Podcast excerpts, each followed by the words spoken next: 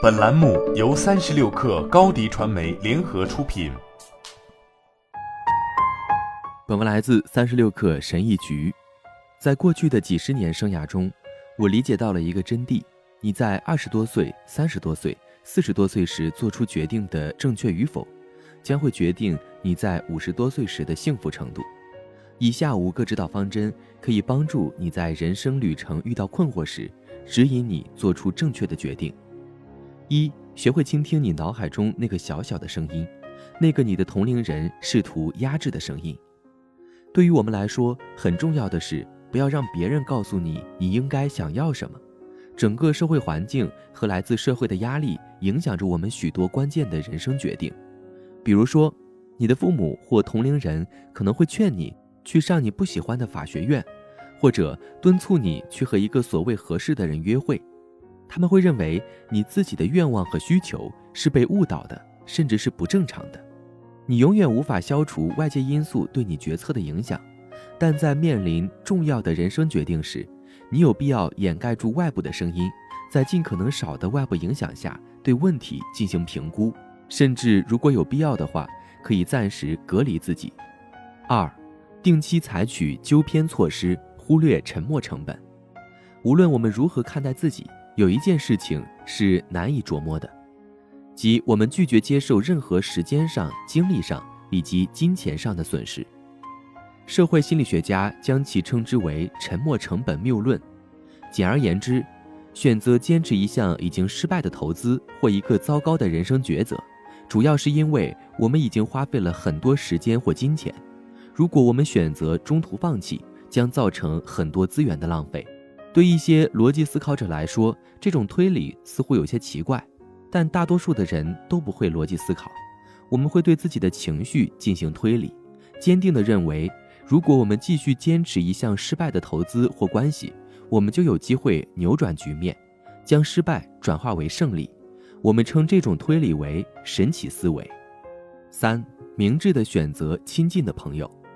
对一些人来说，同志的朋友会给他们带来舒适和安全，但也有局限性。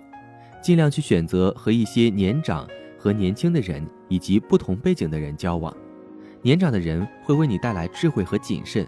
而年轻的人则会为你带来无限的希望和对改变的渴望，两者的结合会产生一种理想主义的视野，但又会被现实所调和。而与不同背景的人的关系，则会使你接触到更多不同的视角。四，不要相信迟来的幸福这个谎言。你有没有梦想过，假如你现在拼命工作，六十多岁的时候就能去旅行？或者你有没有发誓放弃爱情？专注于发展事业，你是不是总认为以后会有很多的时间？也许会是这样的。我们在二十几岁的时候，会从长生不老的角度去思考问题，会认为我们拥有看似无限的机会去追求个人梦想，可以在以后更多的时间里去追求更加有意义的爱情。所以，为了以后的生活，你可能宁愿现在受苦。你要记得，当幸福来临的时候。即使它可能会打乱你的五年计划，你也要努力抓住它。生活并不是一张线性的清单，你完成一项任务，划掉它，你就可以继续下一项任务。有时候你需要同时处理两件或三件事情，或者放弃一个目标去追求另一个目标。五，将你犯过的错误视为学习的机会，即使你严格遵循这条人生忠告，你仍然可能会犯错误。这些错误。往往会成为你以后生活中的遗憾，但他们也可以不是遗憾，这完全取决于你如何处理他们。人生不可能没有遗憾，你必须接受这个事实。但是你可以以积极的方式将遗憾转变为美好，接受你的错误，找出你错在哪里，并制定一个策略，以便下次面临类似情况时你可以做得更好。当你由于在年轻时从错误中吸取了教训。进而，在之后的人生中做出了更好的决定时，你就会把以前的种种经历看作是你取得如今成就所必须跨过的难关。